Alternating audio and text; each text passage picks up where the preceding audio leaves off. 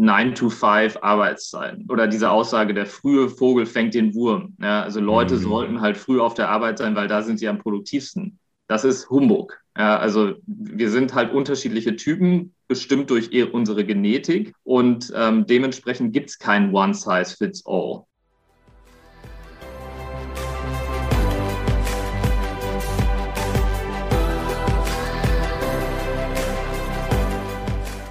So, liebe Freunde von Athletengeflüster, es ist wieder soweit. Eine neue Folge geht live. Und äh, ich freue mich heute wieder sehr, einen besonderen Gast hier zu haben mit einem ganz, ganz tollen Startup, mit einem äh, sehr, sehr innovativen Unternehmen, was nicht nur für Unternehmer wichtig ist, sondern auch für jeden, der ja, sich mit dem Thema Schlaf auch beschäftigt.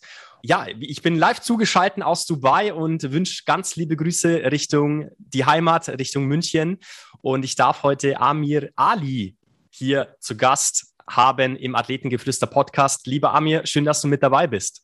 Ja, danke für die Einladung, Alex. Ja, lass uns gleich starten, Amir. Ich habe es kurz vorweggenommen im Vorfeld. Was dürfen die Zuhörer über Amir Ali wissen, dass du das Gefühl hast, Amir, sie wissen wirklich, wer du bist? Ja, also ich bin äh, Geschäftsführer und Gründer der Firma Bodyclock, dementsprechend erstmal natürlich Unternehmer, ja, weil ähm, wir sind ein frisch ausgegründetes Startup. Ähm, ja. Aber das andere, was mich, ähm, was mich vielleicht ganz gut beschreibt, ich bin ähm, Gesundheitsexperte durch und durch und setze mich dafür ein, dass wir unsere Gesundheit neu denken und neu revolutionieren. Und ähm, das werde ich heute in dem Podcast ähm, dann auch im Detail beschreiben, wie das mit Bodyclock zu tun hat und wieso ich das eigentlich mache. Aber das ist vielleicht so das, ähm, das Schlagwort, was ich am ehesten mitgeben möchte. Super. Du hast es gesagt, du bist äh, ein Gesundheitsdenkender, du bist auch ein Visionär, äh, wie man so ein Stück weit äh, mitbekommt über die sozialen Medien auch. Ähm, Amir, du hast schon in verschiedensten Startups auch investiert und vielleicht gleich die Frage vorwegzunehmen, was motiviert dich jetzt, dieses Projekt mit Bodyclock, dieses Unternehmen ähm, ja, an, an, an den Start zu bringen, nach außen zu tragen? Was ist deine Motivation dahinter? Ja, also ich, gerade jetzt in Zeiten der Pandemie ähm, sieht man natürlich, äh, dass äh, der, der Gesundheitsmarkt als Ganzes äh, noch nicht so super funktioniert. Sagen wir mal das ein bisschen vorsichtig ausgedrückt. Also Stichwort Digitalisierung zum Beispiel. Aber was ich eigentlich viel wichtiger finde, ist, ähm, dass wir wegkommen, Krankheiten zu behandeln, wenn sie schon aufgetreten sind. Das heißt, wenn das Kind im Brunnen gefallen ist, sondern dass wir viel frühzeitiger ansetzen, dass wir uns überlegen, wie können wir unser Leben und unsere Verhaltensweisen so auslegen, dass Krankheiten erst gar nicht auftreten. Mhm. Und das begeistert mich und das ist im Grunde auch der Hauptgrund, wieso ich Body Club dann auch ausgegründet habe. Also sprich die Vermeidung von Krankheiten und die Prävention davon. Mhm. Wo könnte da ein Ansatzpunkt sein, Amir, wo wir starten können, da weg von diesem Denken zu kommen, wie du es gerade gesagt hast, eben weg von, von, von der Krankheit zu kommen, sondern eher hin zu präventiven Maßnahmen?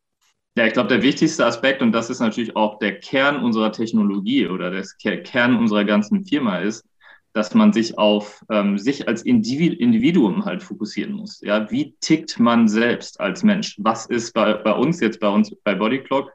Ähm, bestimmen wir ja die innere Uhr und damit einhergehend sagen wir natürlich aus, wie tickt eine Person und was kann ich selbst jeden Tag machen, damit ich gesund bin, damit ich mhm. leistungsfähig bin damit ich auch glücklich und zufrieden bin. Und all das spielt natürlich dann ein, Krankheiten zu vermeiden und ähm, ja, gesund und glücklich zu leben.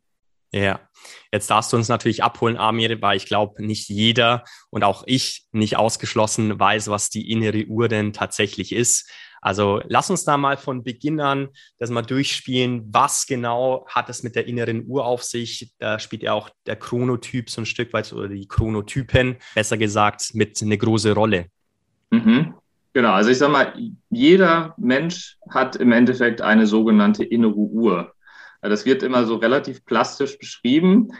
Ähm, was die innere Uhr ist, ist ein Taktgeber für alles, was in unserem Körper passiert. Angefangen über wann schlafen wir ein und wann wachen wir auf, aber es ist auch genauso auch ein Taktgeber für die Verdauung, also den Stoffwechsel, für die Körpertemperatur, für die Ausschüttung von anderen Hormonen, ähm, neben Melatonin auch Insulin und Cortisol. Das heißt, alles, was in unserem Körper passiert physiologisch, wird bestimmt, also der Takt und die Zeit wird bestimmt durch die innere Uhr. Ähm, es wird dann häufig von der inneren Uhr gesprochen. Die Realität ist eigentlich, dass wir viele innere Uhren haben. Wir haben aber eine sogenannte Masteruhr, die sitzt im Hypothalamus im Gehirn und die steuert andere innere Uhren in an unterschiedlichen Organen im Körper und stößt dann halt diese physiologischen Aktivitäten an. So, jetzt kann man sich vorstellen, wenn man sich sehr stark daraus, daran ausrichtet, wie man eigentlich selber tickt, dann hat man natürlich eigentlich auch keine sonderlich großen Probleme. Mhm. Wir, wir werden jetzt gleich noch über Chronotypen und so weiter reden. Die Realität ist nämlich leider, dass ganz viele Menschen in unserer Gesellschaft nicht nach ihrer inneren Uhr leben, sondern entgegen ihrer inneren Uhr. Und das hat zur Folge, dass viele dann Krankheiten entwickeln. Hm. Wenn man von der inneren Uhr spricht oder auch von den Chronotypen, ich glaube, das hat ja ein oder andere schon gehört, dann ähm, kommt das Wort die Lerche oder eben auch die Eule in, mit ins Spiel. Ich glaube, wenn wir es in, in dieser einfachen Sprache ausdrücken können, Amir, die Lerche ist ja eher so der, der Frühaufsteher, unter dem ich mich auch zähle. Ich weiß nicht, Amir, was bist du für einer? Leichter Spättyp, also eine leichte Leichter Eule. Später, eine leichte Eule. Auch da gibt es wieder Unterschiede, sagst du. Leicht, mittel, schwer. Ähm, hol uns auch da vielleicht nochmal kurz ab, was es mit dem Lärchen- oder dem Eulentyp auf sich hat. Ja, also erstmal muss man dazu sagen, dass diese Bezeichnung Eule, Lerche und es gibt tatsächlich auch Tauben, das sind die Normaltypen. Ähm, oh, wow, das habe ich noch nicht gehört. Die Bezeichnung gibt es jetzt auch seit ein paar Jahren. Ja. Ähm, aber grundsätzlich sind den meisten Leuten natürlich insbesondere Eulen und Lerchen geläufig. Mhm. Diese Bezeichnung ist jetzt erstmal eine Klassifizierung von unterschiedlichen ja, inneren Uhren, wenn man das, wenn man das so sagen möchte. Und was, was diese Bezeichnung beschreibt, ist, eine Lerche ist jemanden, jemand, der tendenziell früher einschläft oder müde wird und dann halt auch wieder früher wach wird. Und eine, eine, Eule ist genau das Gegenteil. Das heißt, die, die, wird deutlich später müde und wird auch dann dementsprechend wieder auch deutlich später wach. Da gibt es ein sehr großes, äh, eine sehr große Varianz. Deswegen, du hast jetzt gerade gesagt, leicht, äh, mittel, schwer. Yeah. Ähm, also es gibt tatsächlich die Unterscheidung zwischen leichten äh, Frühtypen, mittel, äh, mittel ausgeprägten ähm, Frühtypen und auch äh, äh schwer, äh, stark ausgeprägten äh, Frühtypen. Mhm. diese Varianz zwischen dem stark ausgeprägten Frühtypen und den stark ausgeprägten Spättypen kann tatsächlich bis zu 12, 13 Stunden sein. Also es ist enorm. Wow. Ähm, jetzt sind die Enden natürlich wie immer bei so einer Normalverteilung, sind die Enden nicht so äh, stark repräsentiert. Aber trotzdem auch bei den mittelausgeprägten Spät- und Frühtypen haben wir immer noch eine ja, eine deutliche, deutlich hohe Repräsentation in unserer Bevölkerung vorhanden. Also nur mal zur Einordnung, wir reden von ca. 60 Prozent der Menschen in Deutschland oder auch in anderen Ländern, die irgendwie Normaltypen oder leichte Spät- und leichte Frühtypen sind und alles danach, also 20 Prozent sind dann nochmal Frühtypen eher stärker ausgeprägt und 20 Prozent weitere sind dann eher stärker ausgeprägte Spättypen. Mhm. Wow, spannende Informationen. Ich wusste auch nicht, dass es die Tauben inzwischen auch gibt. Ja, die gibt es wahrscheinlich ja schon immer, nur wurde ja. es kürzlich wahrscheinlich so definiert. Bevor wir jetzt nochmal näher auf die Chronotypen eingehen, Amir, welche Prozesse laufen denn tatsächlich auch im Schlaf ab? Ich glaube, das ist auch ganz, ganz wichtig, das mal im Vorfeld auch ja, aufzuklären. Welche Prozesse im Schlaf ablaufen? Ja, also der Schlaf ist ja dafür da, Erlebtes an einem Tag erstmal zu verarbeiten. Das ist das allererste. Und das mhm. Zweite ist dann natürlich auch zu regenerieren und auch neue Kraft zu entwickeln für den neuen Tag. Deswegen ist es auch immer so wichtig, ähm, dass man zum Beispiel nicht seinen Tag abrupt beendet mit einem Wecker, sondern dass man tatsächlich dem Körper die komplette Erholung ähm, gibt und dann natürlich aufwacht. Deswegen sagen wir immer als Bodyclock, bitte versucht ohne Wecker aufzustehen. Ja, versucht mhm. natürlich zu schlafen. Was passiert im Schlaf dann konkret? Also wie gesagt, erlebtes Verarbeiten und Kraft für den neuen Tag entwickeln. Da gibt es natürlich unterschiedliche Schlafphasen, die durchlaufen werden, die halt auch alle unterschiedliche Funktionen wiederum haben. Da können wir jetzt von, von unserer Seite von Bodyclock gar nicht so viel sagen, weil wir geben halt eher den Punkt wieder, wann jemand einschlafen sollte. Und äh, wir können dann halt sagen, wie lange ungefähr ähm, der Schlafzeitraum sein sollte. Mhm. Warum denkst du, Amir, sind die wenigsten im Einklang mit ihrem eigenen Chronotypen. Also bedeutet, dass sie ähm, ja nicht zur gewöhnlichen Zeit eben aufwachen. Weil, wie du gerade gesagt hast, eigentlich sollten wir alle ohne Wecker aufwachen, damit wir im Einklang mit unserem eigenen Chronotypen sozusagen in den Start, in den Tag starten, so rum.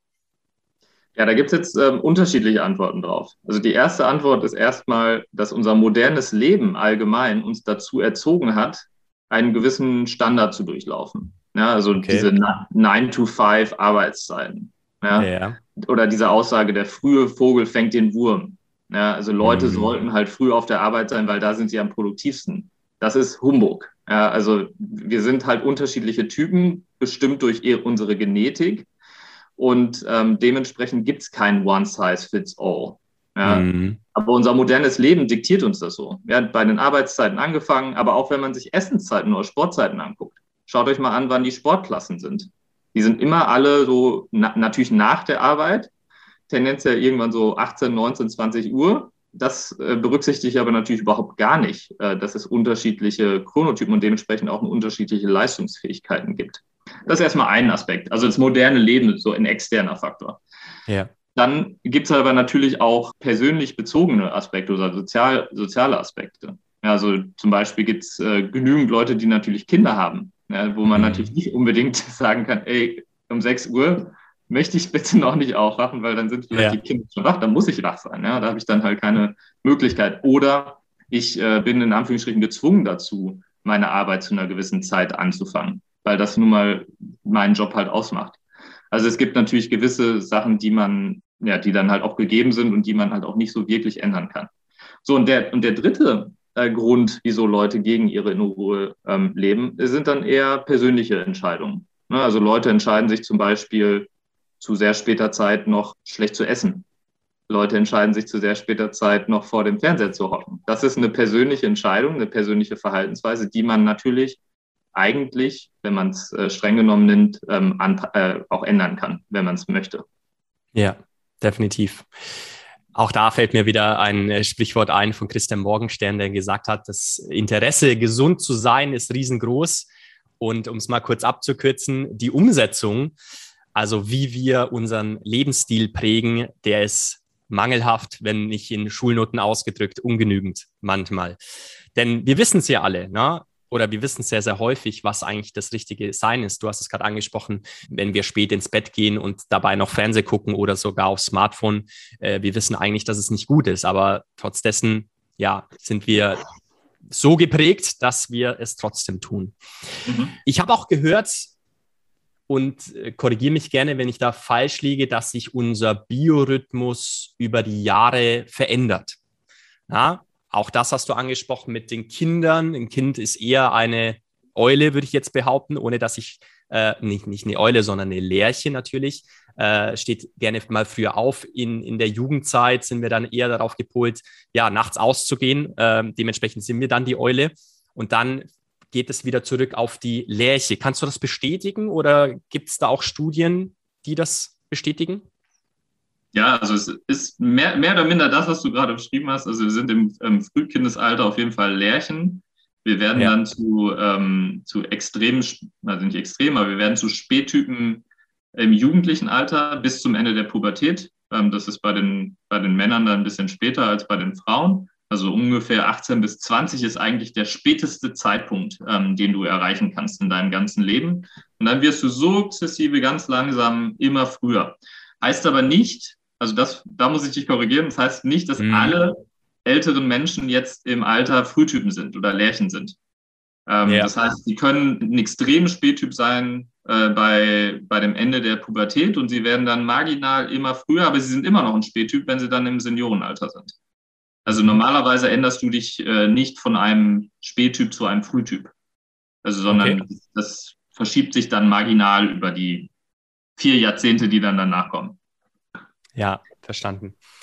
Jetzt wurde ja auch in der Studie nachgewiesen, dass es den sozialen Chatlag, wir gehen später gleich nochmal drauf ein, oder vorab nochmal drauf ein, reduziert, wenn sich die Arbeitszeiten an den jeweiligen Chronotypen orientieren. Mhm.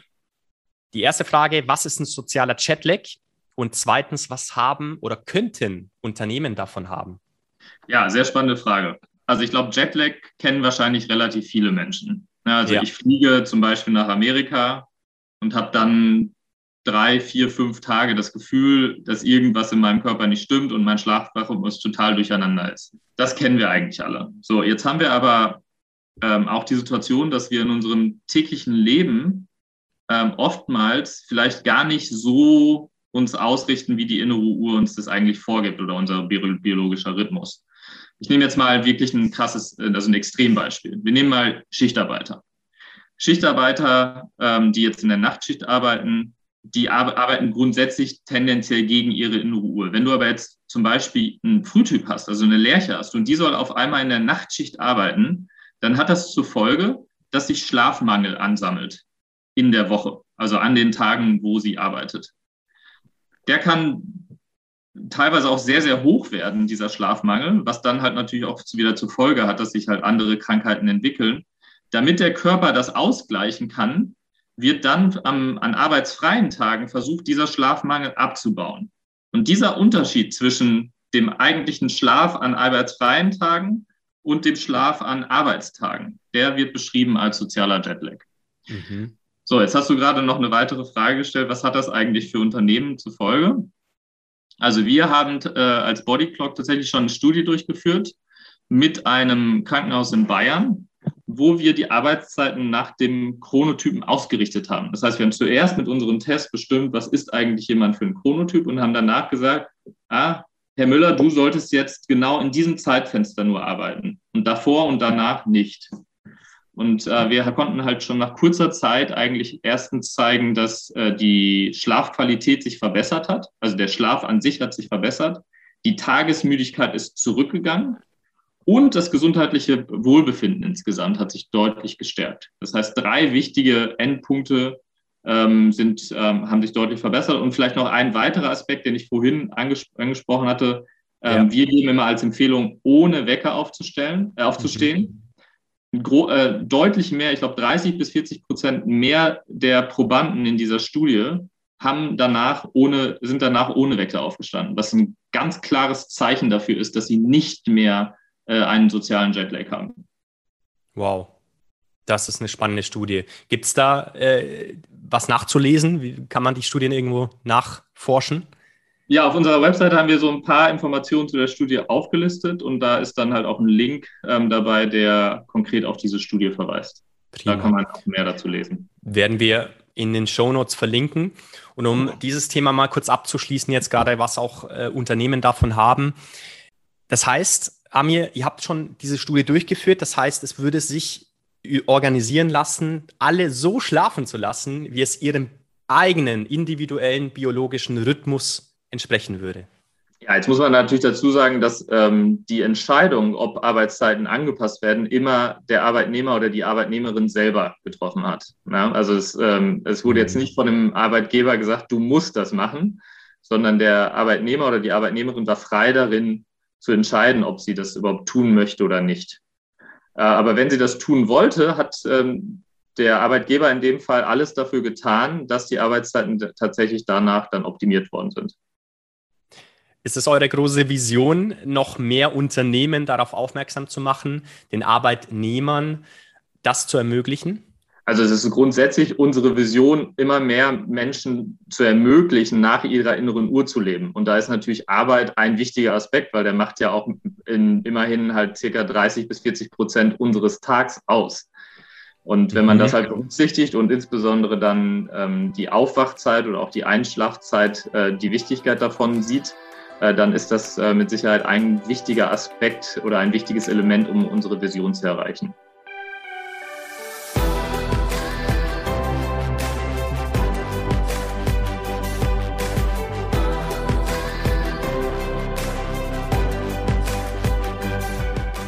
Ja, das war's wieder mit dieser Folge. Vielen Dank, dass du bis zum Schluss geblieben bist. Ich bin mir ziemlich sicher, du konntest wieder neue wertvolle Impulse für dich mitnehmen. Und wenn du Fragen hast, kontaktiere mich gerne über die Socials. Du findest mich auf Instagram, LinkedIn einfach unter Alexander Osterried. Schick mir gerne Feedback, konstruktive Kritik und hinterlass mir eine 5-Sterne-Bewertung bei Apple Podcast. Den Link dazu findest du unter den Show Notes.